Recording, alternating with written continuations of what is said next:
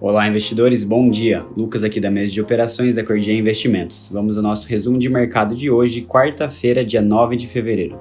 As bolsas no exterior operam com viés positivo hoje, com salto das ações de tecnologia em meio aos resultados corporativos.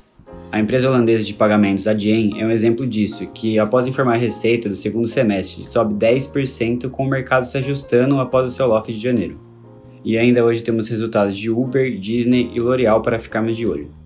No Japão, a Toyota informou a queda de mais de 20% de lucro no quarto trimestre do ano fiscal, para 784 bilhões de ienes, algo em torno de 6,8 bilhões de dólares devido à falta de chips para produção, mas o número mesmo assim veio acima das estimativas dos analistas. Na agenda externa do dia, os Estados Unidos informam as vendas de atacado de dezembro ao meio-dia e o estoque semanal de petróleo ao meio-dia e meio.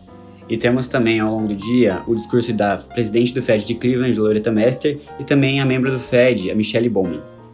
No pré-mercado, S&P 500 futuro sobe 0,7%, na Europa, a Eurostox opera em forte alta de 1,45% agora, e na Ásia, a bolsa de Xangai fechou em alta de 0,8%. No Japão, o índice de Nikkei fechou o dia com mais 1,1% de alta. Falando agora de commodities, o minério de ferro opera em forte baixa com sinais da China para segurar essa puxada forte da alta dos commodities. Petróleo, por sua vez, também recua abaixo dos 90 dólares o barril com retomada das negociações nucleares no Irã. E o Bitcoin segue tentando se recuperar, mas por enquanto apresenta uma leve queda de 0,8%, sendo negociado na faixa dos 43.700 dólares.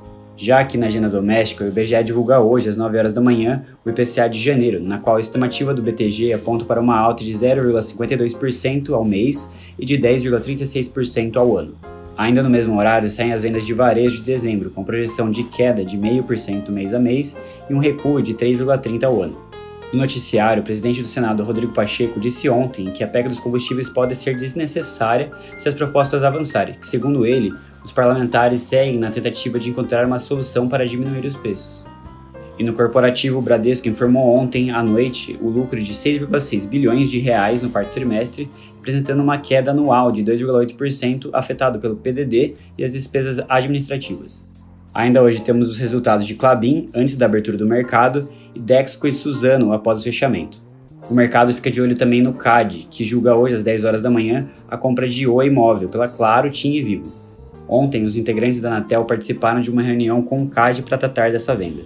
A BR Malls iniciou conversas preliminares com a Ancar para combinação de negócios, mas informou em comunicado que não há qualquer definição sobre os termos de condições de eventual operação.